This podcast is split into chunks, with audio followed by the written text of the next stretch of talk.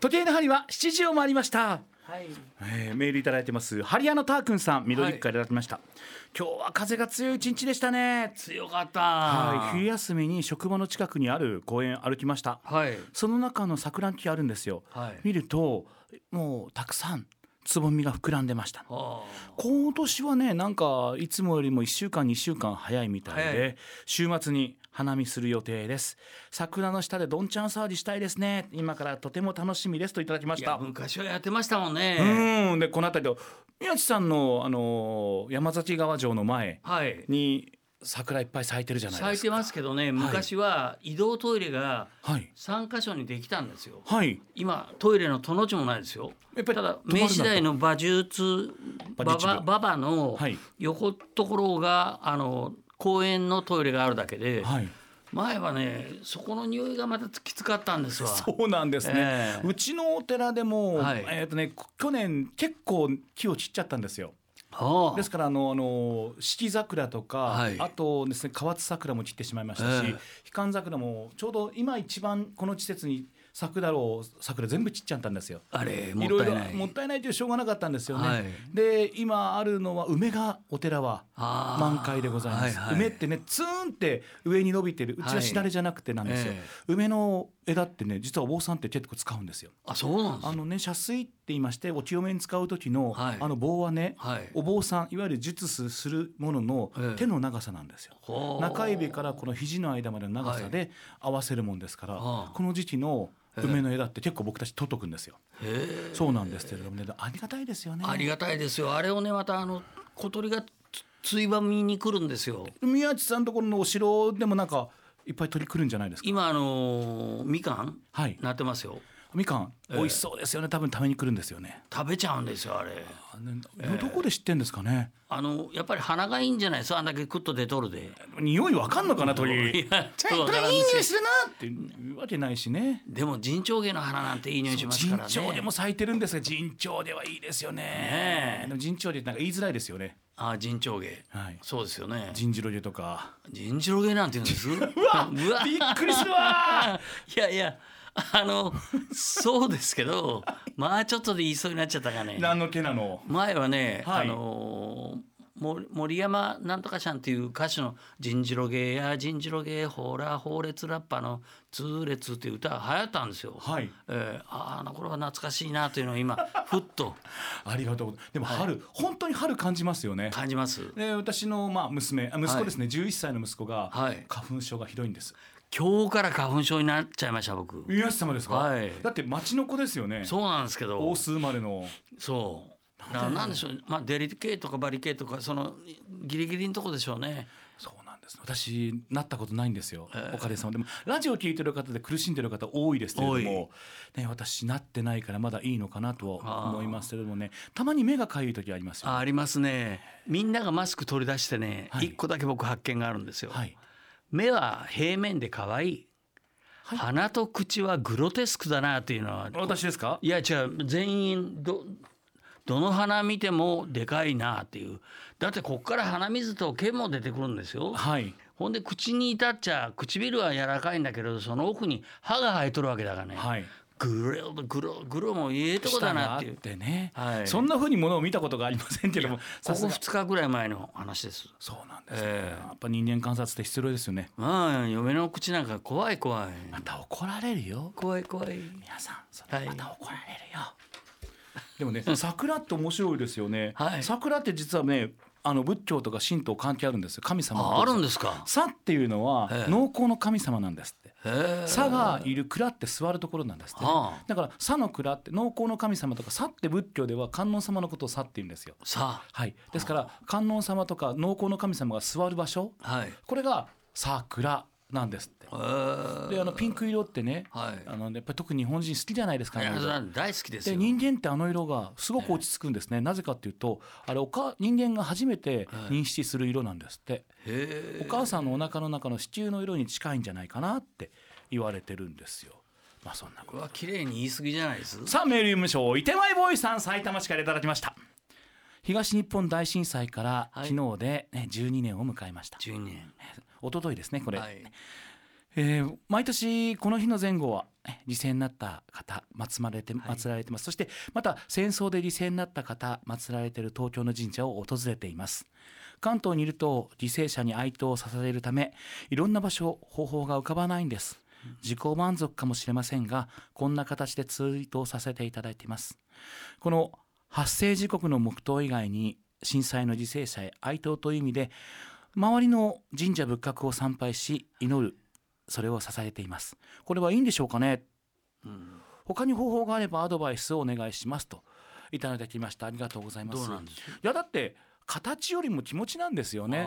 だってねこれねいつも言いますけれども、はい。お坊さんとかねそのあたりねなんかねにわかの仏教知ってる人は、はい。形にもう固執しすぎです。僕ね、はい。一個ここの国にいるから仏教ですよね、はい。クリスチャンとか、はい。ああいう人たちってやっぱり同じようにっていうのがあるんですかね？どうなんでしょう、ええ。私自分のことしかわからないですけれども、はい。あの仏教でもね宗派によって祈りと願いと違うんですよね。はあ。私たちの宗派だと祈りって基本的にあまりしないんですよ。はあ。願うっていうことしかしないんですよ。願う。だからそこら辺がちょっとねいろいろ違ったりこれ正解っていうのは全部でしょうね。ないですよね。でもやっぱり大切な人とかもし悲しい思いをしたりとか辛い思いをした人に手を合わせてあの思いを向けるって人として当たり前ですもんね。だから形なんかどうでもいいと思いますよ。うん。で手を合わせるっていうのは面白いんですけど手を合わせるとね、はい。これまあ宗派によってちょっと違ったりしますが、私の視点あの私のはい。宗派ですけども、左手がその人の手になっちゃうんですよ。あ左手が。右手は僕の手だもので、はい。だからその人とここのね手のところで魂が一つになるのが合唱だってで難しいことじゃないんですよ、ね、思いを向ければいいなと思いますからね。僕ね昔考えたのは、はい。船に乗ると舵ってあるじゃないですか、はい。後ろのとこ。はいここに棚心を合わせた時に、はい。正面にその舵を持ってくるようにっていう自分ながらのやつで素晴らしいですよね。ねえ。だって家事って、はい。ね、自分の思いだけで実は切ってませんもんね。そうなんですよ。い。ろんな思いもあったりとか、ええ。水の力があったり風の力があったり、それがね思い塩梅って言うんですよね。あ。あのよくね塩梅って言いますよね梅の塩って、はいあれ面白い。あれも仏教語なんですよ。あそうなんです。塩梅ってねなんか今日お坊さんみたいなこと喋ってんな。いややだな。あなたお坊さんだし。あそうかもしれません。ね塩梅ってあのね例えば今でこそふお経とか節って五線譜とかでゴレミファソラシドとかはい。合わせたりできますけれども、はい。塩梅っていう節はふ節なんですよね。いろんな反りとか上げとか、回しとかいろいろあるんですけども塩梅っていうのええ。は師匠から弟子にしか大体でしか言われないんです大体じゃないですけどもいわゆる口伝って言ってすっごい面倒くさい節なんですよ。上がるでもない下がるでもない上がるうおーみたいなふにょんってした節なものですからええ。それはもう口伝じゃなきゃ弟子から師匠に師匠から弟子にしかわからない。えだってあの梅干し使う時でも、はい。ね、ちょっと多いと塩辛くなるし少ないとカビてまうで。あだもんでね。そんなことも。人生もそうですよね。いい感じの塩梅塩梅ね。いやあね僕はいい時に和尚に会えました。あのこんだけ砕砕いてものを人に伝えてくださる方と出会えるっていうのはすごいことだなと思います、えー何か欲しいことものありますか？皆さん。現金がいいね。現金持ってないんですよ。宮様の方がいっぱい持ってます。あちょうど外にね税理士の方がおられますからね。お金の扱い方聞いて今日ゲスト。ゲストでね大ちゃん先生でございます。楽しみだ。さあ卵焼きのサンドイッチさん。安城市からいただきました。先日は誕生日メール読んでいただきましてありがとうございました。同い年のいとこと30年近く誕生日会繰り返してお互いの健康を祈っていますお祝いしてます。はい。今年のプレゼントの一つが大宝寺の御朱印でした。お番組を聞いて送ってもらったそうです。ありがとうございます、ねいとこもお嬢と縁ができたと。自分もご朱印帳に貼ったと教えてくれました。ありがとうございます、えーこの番組、はい。そして宮様二人と縁が結べて嬉しかったですといただきました。この番組にファックスメールですね、はい。い、ただくじゃないですか。そうすると和尚が陰徳っていうんですか？影でい。っぱいのプレゼントを送って見えるなっていう。そんなことはないですよ。ケチだもん。いやあなた今すごく高音になったよ。そうです、えー先週も僕ケチだっていうふうに言ったら、えーいろんな方からねケチだよねって言われて。そうなんですよ。そうなんであのでも先週ね今週です、はい。ちょっとね私まあディレクターにちょっと疲れてるなって言われたんですけども疲れてはないんですけれども、えちょっとね不完全燃焼だったことがございまして、ええ。あの今週ちょっといろんなところでお話をする機会があったりとか、はい。お葬式も多かったんですけれども、金曜日ねあの珍しくはい。自分の宗派のはあ。浄土宗のええ。中で講演をする機会があったんですよ、はい。あんまり地元のね自分のところの宗派って呼んでくれないんですよ。あそう大きな声で言えないんですよね。上の方がいろいろあそれそれ以上僕言えませんし、ええ。あの来週来なかったら困りますのでこれぐらいにしとくんですけどもあのまあ佐賀、はい九州の佐賀の佐賀教区というところで、えらい遠いですね。はい、あのえまあ先進的な事例っていうことで変わったお坊さんを読んでみようということで私講師で呼ばれてもう一人の方も、はい。その方 YouTube をだやられてるお坊さんなんですけれども、群馬の方で、はい。二人呼ばれてええ行ったんですがその群馬のお坊さんは前日にええまあ佐賀に入って。入られて。私あのゆ夕方にちょっとあの枕寮が入ったもんですから、あえー佐賀ええ朝一番で行ってええ最終で帰ってくると、うわでも佐賀帰ってこれるんですね名古屋って。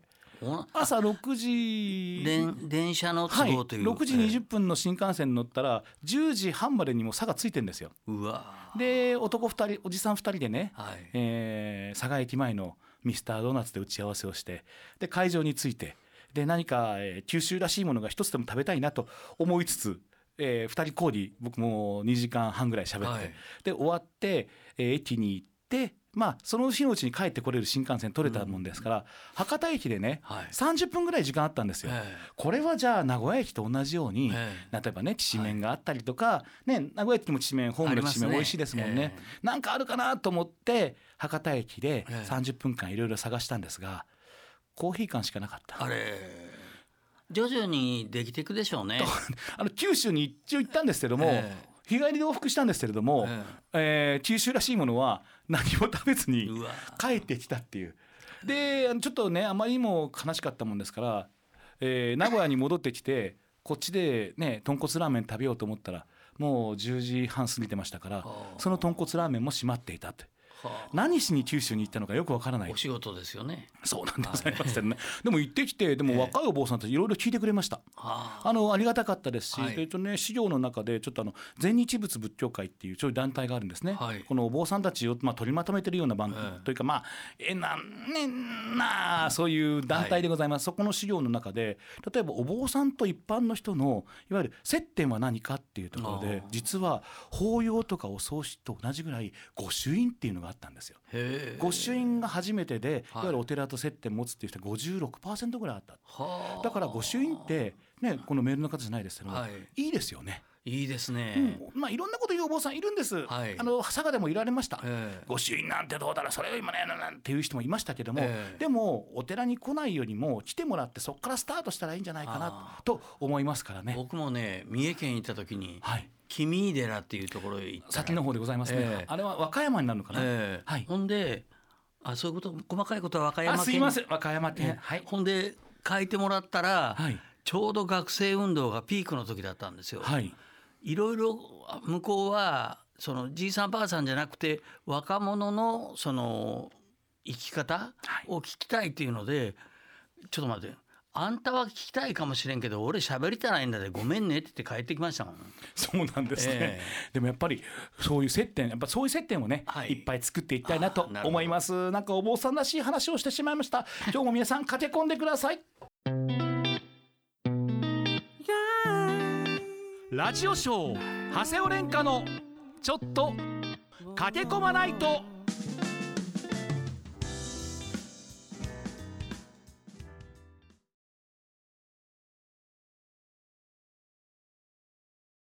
駆け込まないと。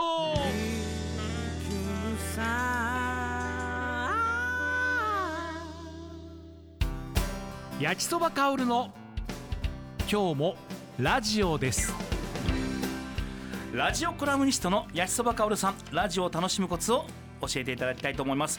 焼きそばさん！はいこんばんは。さあ今日はどんなお話でございましょうか？今日はですね突然ですが焼きそばの話をしたいと思います。あいいですね。おー焼きそば香るさんだけに。いいですよ。なぜ今日かと言いますと、はい。あの3月13日がですねペヤングや、えーペヤングソース焼きそばの日となっております。なぜ？これがですね昭和50年今から48年前ですね、はい、えーマルカ食品からペヤングソース焼きそばが発売された日なんですね。はい。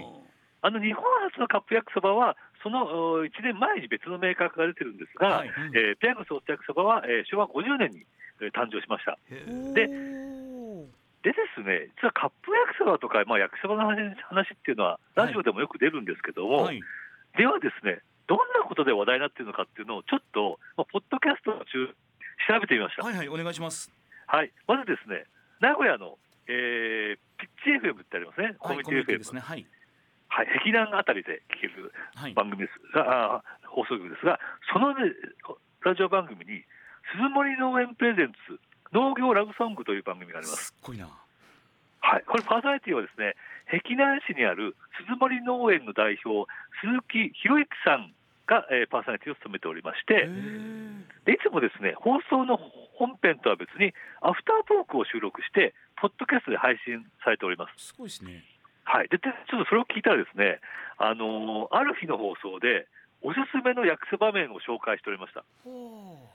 で、あのこの日の放送で話題になってたのが、碧南市の大磯屋製麺所の麺なんですね。これ、大磯屋製麺所ってご存知ですか？わかんないです。碧南はわかります。ああ、僕も初めて知ったんですけども、はい。あの大正15年創業で、えー熟成焼きそば麺を専門に製造している会社なんですね。なかなか焼きそば麺だけ作ってるって会社は珍しいんですが、はい。でここの焼きそば麺が非常に美味しいらしくて、はい。えーっと、えーその鈴木さん曰くですね、味付けをしなくてもうまみが分かるぐらい美味しいらしいんですね。すごいですね。すごいでしょ？で、料理が得意な俳優の相川翔さんも実は、えー、取り寄せで買っていると。この餌は美味しいね。あうまい、うまいですね。はい、そういう感じで、えー、多分ね、作ってると思います。でちなみにですね、大磯屋の製麺所の4代目はい。代表の磯貝健一さんはい。という方がいらっしゃいまして、その方はですね、焼きそばけんちゃんとして有名で、焼きそばけんちゃん。はい。はい、実はテレビにもあのちょくちょく出る出てらっしゃるみたいで、はい。今ですね、美味しい焼きそばの作り方を YouTube で披露してらっしゃいます。えー。これね、僕見たんですけど、はい。あのすごいなんかあの、めっちゃ美味しそうに焼きそば、いろんな焼きそば作ってらっしゃいます。そうなんですね。はい。でななので、まあ一えー一度ですね、もしよかよろしかったら、えー焼きそばけんちゃん、えー大磯屋製麺所で出てきますので、はい。えー見ていただきたいんですが、はいちなみにですね、で僕のおすすめの焼きそば麺というのもありまして、ちょっはいとせっかくなので紹介しておきたいんですが、うん。あの横浜にあります、えー丸木、これは、えー、二重丸の丸に21世紀の木ですね、丸木。糸辺にほのりと書いて、丸木のですね横浜中華麺黄金焼きそば、餅大麦粉入り、すごいな。これ美味しいです。作ったことありますけど、はい。あのこれ、もっちもちですね、えーで食物繊維も入ってます。はいで僕は、えー、と普通に、えーソースの焼きそばを作ったんですが、はいあの豚キムチ焼きそばにしてもおすすめです。味濃くてもいいんだあ濃くていいですね。はいえーこれねあの、豚肉とキムチを炒めて、鶏ガラスープとめんつゆで味付けをして麺と絡めます。はいえーこれはもう美味しいので、これ本当にもっちもちなので、えー、と横浜中華麺の黄金焼きそばもちょっと調べてみていただけたらと思います。はいで同じくですね、名古屋の料理人の番組、名古屋暑いなはい、なんです。あまあ、愛知県ですね、はい。えー料理の番組でですね、味のお悩み相談型ポッドキャスト、味見の味ラジオという番組があります。なんだそれ。これね、これ前にちょこっと紹介したことがあるんですが、はいはいあのパーソナリティはですね、名古屋のフードヒップホップユニット、味見の白衣さんとアンベラさんですね、男性2人です。で2人とも料理人なんですね。はいでいつもですねあの食に関するお悩みをどんどんと解決していく放送をやってるんですが、はいそこでですね、えー焼きそばはどう食べるのが美味しいかっていう話になりました。はいでまあ、あの例えばカップ焼きそばだったらどうだとかああだっていう話はいろいろなってきたんですがはい最後の最後に出た結論が結論がですね焼きそばは苦のない素焼きそばが一番美味しいのではないかという結論に至りました。素焼きそば？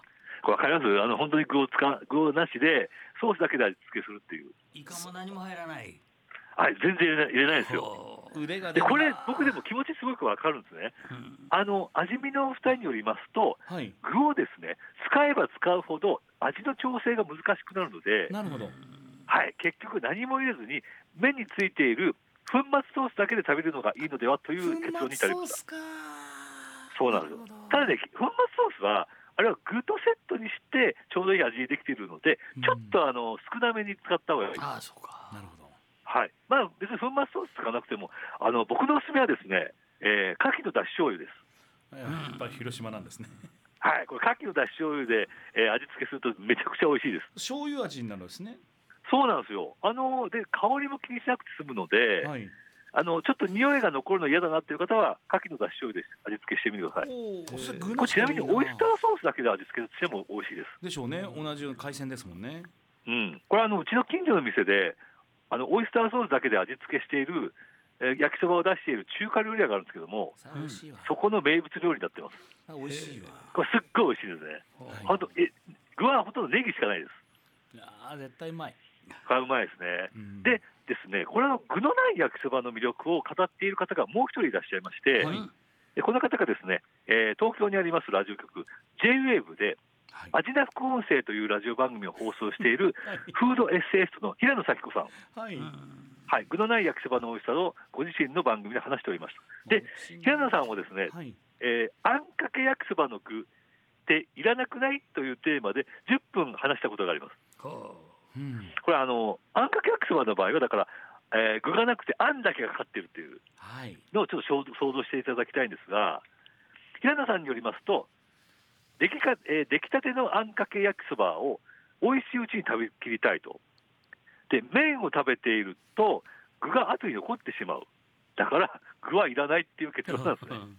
確かにそうだあはい、あの具って例えばね、まあ、美味しくするために、例えば人参があったりとか、まあ、いろいろあるんですけども、はい。平野さん曰く、もう美味しい焼きそばを、出来たての焼きそばをあんと絡めて、一気に食べたいので、うん。途中で人参とかを食べちゃうと、なんかあの面倒くさいって話だったんで、確かにそうだよな。僕生まれて初めて作った料理がはい、あの焼きそばなんですよ、おー、うん、あの母親あの土曜日に帰ってきて昔半丼でしたもんね、帰ってきて母親もいなくて焼きそばを今もカップじゃなくて、はい。あの袋麺みたいなやつでああの、はい作ったじゃないですか。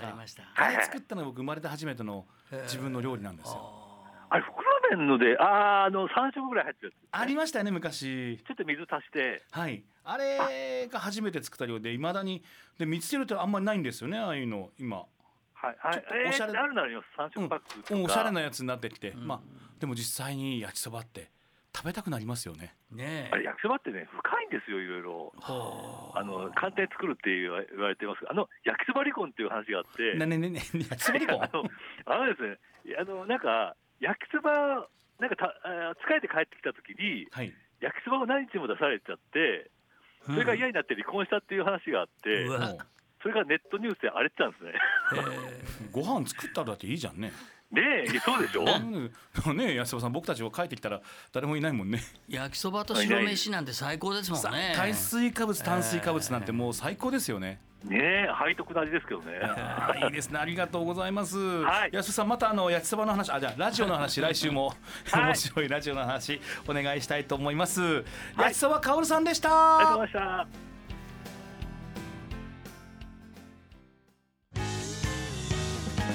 ラジオショー長谷尾廉歌のちょっと駆け込まないと。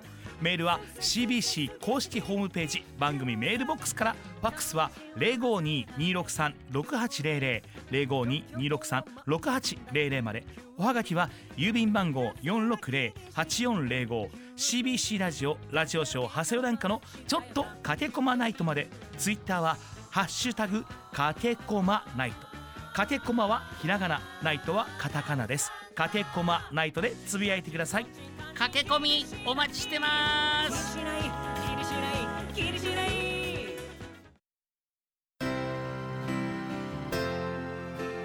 その時私は。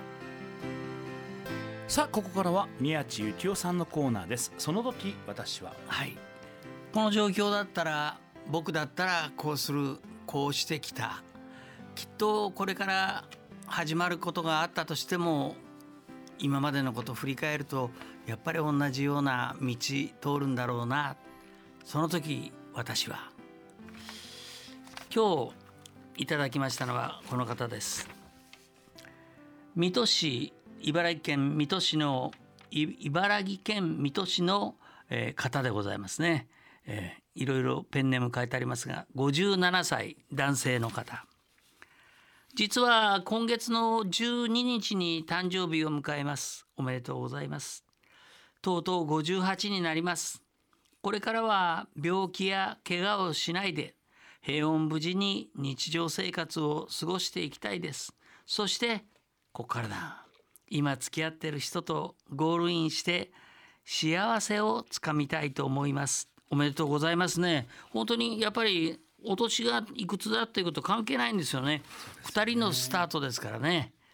さあその時私は僕は中学校の時から近視を近眼の眼鏡をはめとりますがある時この眼鏡をつけてまあかけて僕と同じように景色がまた文字がはっきり見えるようになる方は僕一人だけじゃないかということを考えました。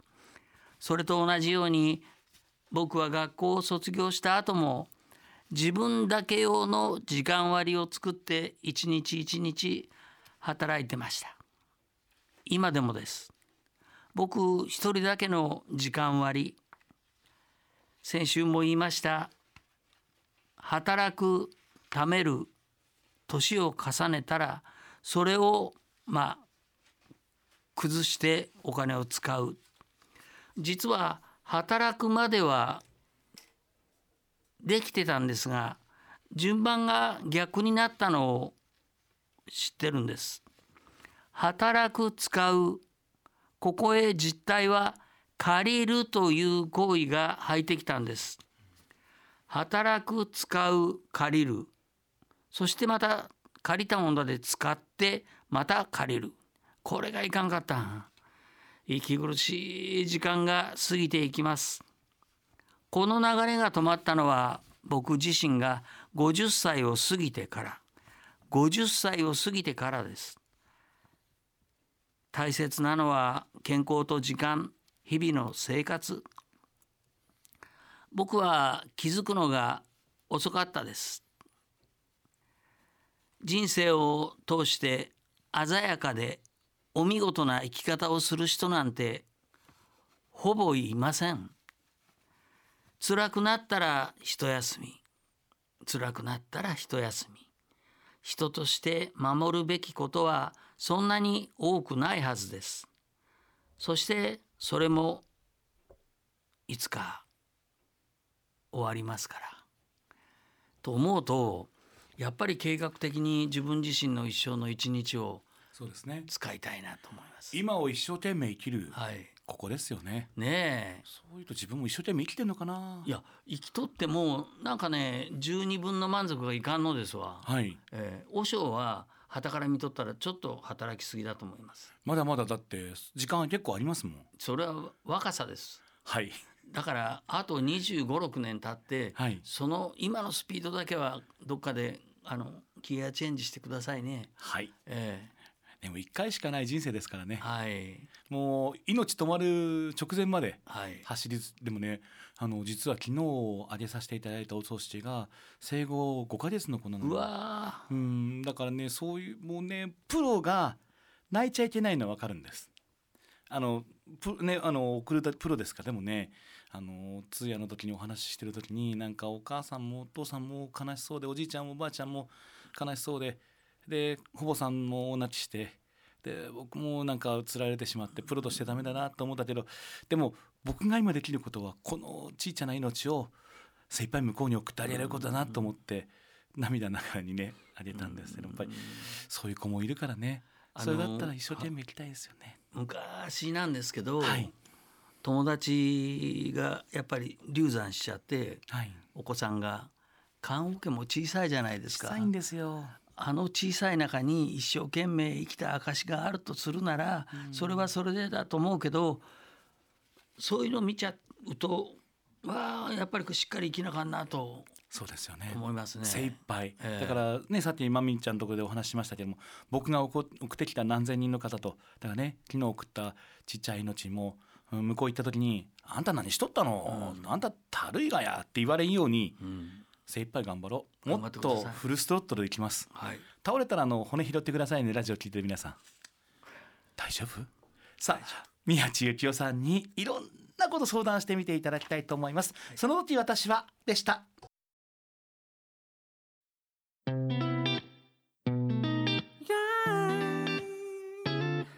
ラジオショー長谷尾廉歌のちょっと駆け込まないと就活とは自分自身に向き合ってより良い人生を過ごすことです。素敵な花を咲かせましょう。あなたの就活応援します。就活応援団。オフィスシオン名古屋。グラーティア税理士法人。気学林万象寺の提供でお送りします。さあ今日の応援団は税金のプロでございます。グラーティア税理士法人税理士の近藤大輔先生大ちゃん先生ですよろしくお願いしますはい、よろしくお願いします。え大ちゃん先生いいの？ここにいて、はいえ、まさか今って確定申告の一番忙しい時期じゃないですかおかしいね。な税理士の先生ちょっと鼻声ですね。あ、働きすぎ花粉症がすごくないですか今年。ここはぜ確定申告で忙しいっていうですよねはい。ちょっと僕もあの税理士でもありますから。今一立派な番おひげが。今一番忙しいんじゃないですか、はい。ちょっとあの違う質問が。ああ、そうですよね。先輩どうぞ。先輩どうぞ。ああのーのおひげがちょっと生えてきたりもしてますが。かっこいいですよ。あ、いやありがとうございます。はい。大ちゃん先生ほらいや太郎瀬さん。本当ですね。太郎瀬さんがおさあさあ大ちゃん先生登場って。あ、ありがとうございます。来てますよ。大ちゃん先生ね、えー、本当は税理士さんで、本当忙しいんですよ。いやいや。お忙しい中来ていただきましたでもね、はい。まあ、確定申告もそうですけれども、税金ってあの金額のね、うんあるじゃないですか、はい。あの私たちわからないですけれどもええ例えば査定もそうだしあ、そうですねあ。れって誰が決めるの、本当ですよね。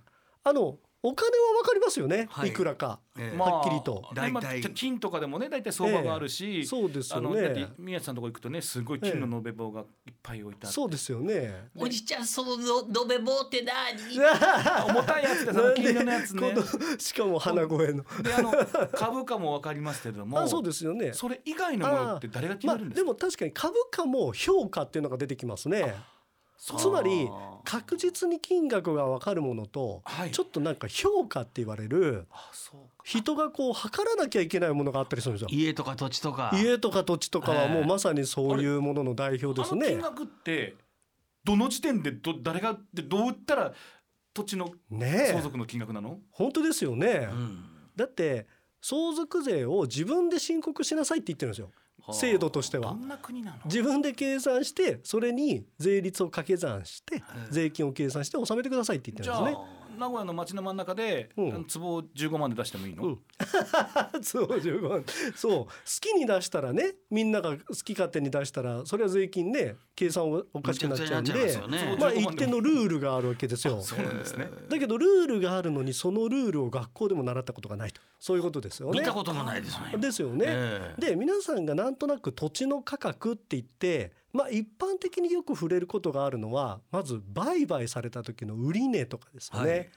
なんか不動産屋さん行くと窓に貼ってあってこの土地いくらですとか言何って。坪と書いてね。はい。でもええ実際ね、はい。10ヶ月以内にはい。納税しなきゃいけないんでしょ、はい。こんな普通の金額で買ってくれないでしょ？そうですよね。もっと言えばその売買価格ですら動きません？実際買った時はいくらで買ったんだよって話ありますよねつまりあの売買価格なんて決まってないようなもんなんですよ。はあ。2人で売る人と買う人で決めただけの金額ですからね。一般的な評価額ではない。であともう一個皆さんが結構触れたりするのは固定資産評価額。固定資産税の評価額、はい。ねあなたの固定資産税はいくらです？それは基づいてるのはこの価格です。これたまにこう見ますよね。はい自宅がある方でもマンションの方でも来ますよね、でもあれでもないんですよえー、じゃあ何 なの？相続税計算するときには、はい。路線価方式っていうのとはい。倍率方式っていう、まあ相続税計算するときはこの評価方法に基づいてやってねっていう計算方法があるんですね。えで固定一般的には売価よりもちょっと安いけどはい。固定資産税評価額よりちょっと高いって言われたりするんですね。でこれまあ簡単に言うとですね道路に金額がついてます。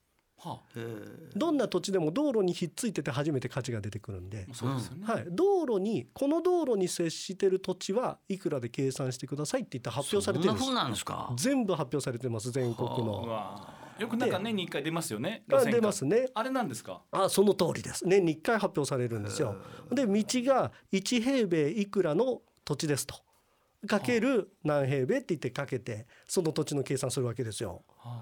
でその道に価格がついてない地域が少しあるんですね。田舎の方行ったりまだ開発されたばっかり。はいはい、こういうところだと倍倍率地域って言って倍率はい。固定資産税評価額は出てますからそれにかける1.1とかこう決まっていてですね地域で。まあそれは簡単ですよね計算が。はい。はい、だけどまあそういう地域もあると。はい。農地とか雑種地とかあるじゃないですか？ありますね。それもまた同じような計算農地とか雑種地は割と倍率地域になってることが多いですね。あなるほどね。はい、多分だから簡単に計算できる。うちのあたりだと例えばあのあの市街化調整区域じゃないですか、はい。ほぼ市街化調整区域なんですね、田舎だから。はい。そういえばまたいろいろあるのね。もどちらもありますね。はい、まあ道路が整備されてれば道路に基本的には価格がつくことの方が多い。で例えばよくあるじゃないですか、ちょっと袋小路になったところとか、はいはい田んぼの真ん中とかありますね。あとああいうところ指導もありますよね。家に入るために私道のこれには価格ついてるのかって話があったりしますよそうねな。るとどうなんですか、うんとねこれだけ聞きに行って教えてくれる道もあります価格を。はい。でここでね問題なのは、はいじゃあ1平米いくらって決まったと、うん国が教えてくれたと、はい。分かった分かった。じゃあ面積にかけるんですよね。はい、土地の面積ってそもそも確定されてるかどうかって考えたことあります？そうですよね。大貢献地みたいにダラダラにして測られたらたまらんですよね、ええ。皆さん住んでる例えば家でしっかりこう四角になってますっていうところですら10人の測量士さんが測ったら10通りの面積が出てきたりするんですよ。よく揉めるしね。揉める。最近臨地って言って隣の人とどこまでなんだって言ってええ。教会で揉めたりとかいうのはね本当増えました。杭がぬ昔の土地だと杭抜かれちゃってして分かんなくなっちゃったりとかね。あったのが隣の臨地のところであの県が測った土地やつと測量士さんが測ったのが違っとってだ誰が悪いのこれってはい場合によってはそれ後ろから測った場合と前から測った場合でもあれす違ってくるんですよ面積。だからまずかける面積もなかなか曖昧だったりすることがあって、はい。もっとすごいのは山とかですね。農地とかってはい立体だもんね。土動くんですよ。え？これ縄伸びって言って。地べたが？そうですそうです。あだから昔発表されてたのと今見たら土地変わっちゃっててちょっと伸びちゃったりしてるんですこれ縄伸びっていう。逆に縄縮みってこともあるんですけどだって農地なんてあぜあぜ作ったら変わりません場所。まあそうですよね。はい。そういう場合税金土地でも10ヶ月以内に払わなきゃいけないんでしょ？そうどうすんの？だからまあその辺はやっぱりねあの経験の豊富な方とこう一緒にプロに頼んだりすると。バブルの時って上がったでしょ？あ土地自体が上がりえましたね。ーその後しぼんだ時に、はい評価がまた違っとったじゃないですかあそうですそうです。えあこれ実際ねさっき発表された路線価でえもはい違ってるってケースもあるんですよ。あのこれはどう考えたって周りと比較してもおかしいって訴えを出してえ勝った人もいるんですよ。えうかうかしとれんですねうかしてられない。はいそうなんです。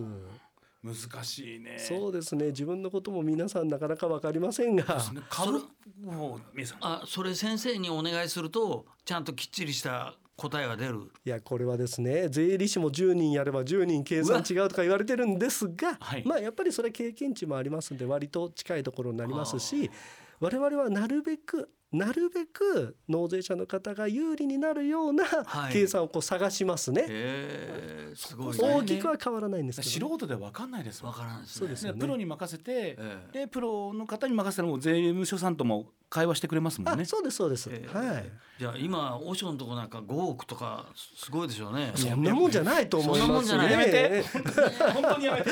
本当にやめて。公共の電波で。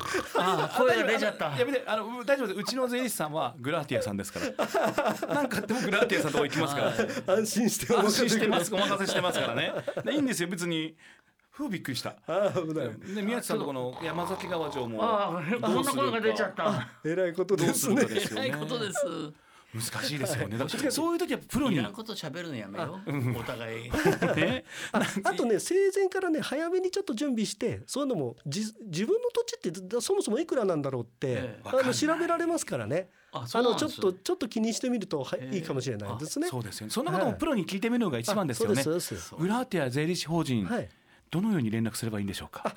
えー、っとですね えーっと今ちょっとそしてね、あのやはりあの大ちゃん先生って言いますと、あの土曜日の素敵な番組がありますよね。あそうですねえーっと私はあの中小企業診断士というコンサルタントもしてますので、はいあのそちらのね「エンラジオ」という番組でまた聞いていただければなと思いますが、はい。はい、なんかあったら CBC に 連絡してください。そうですね。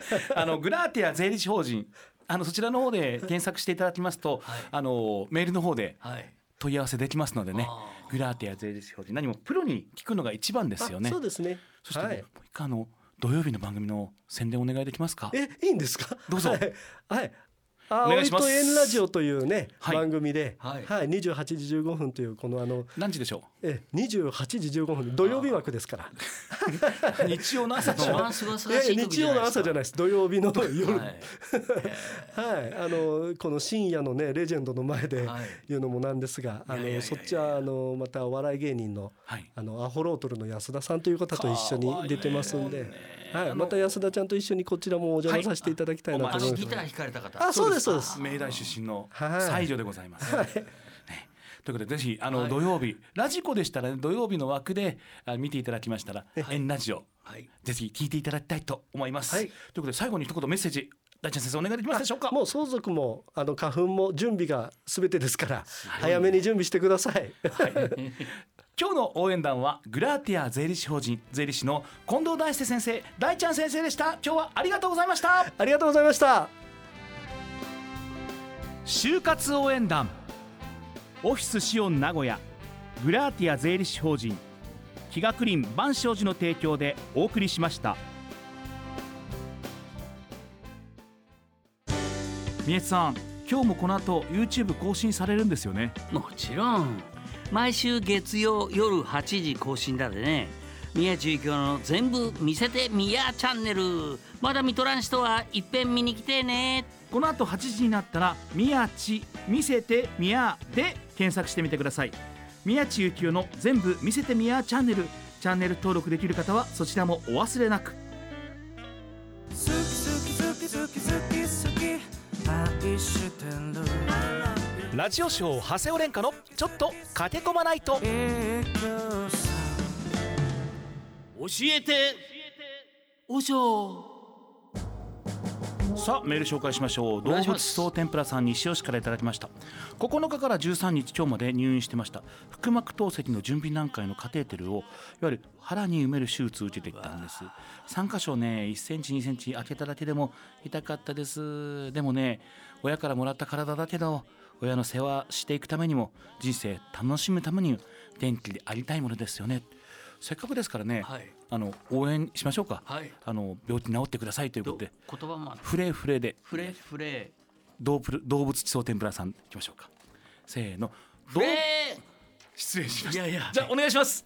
フレフレ動物基礎天ぷらさんもうこれではい。完治というかねあのいい透析が受けれると思います。あの僕先週読んどった本に、はい。病のことを感じると気がめいっちゃいます。はい。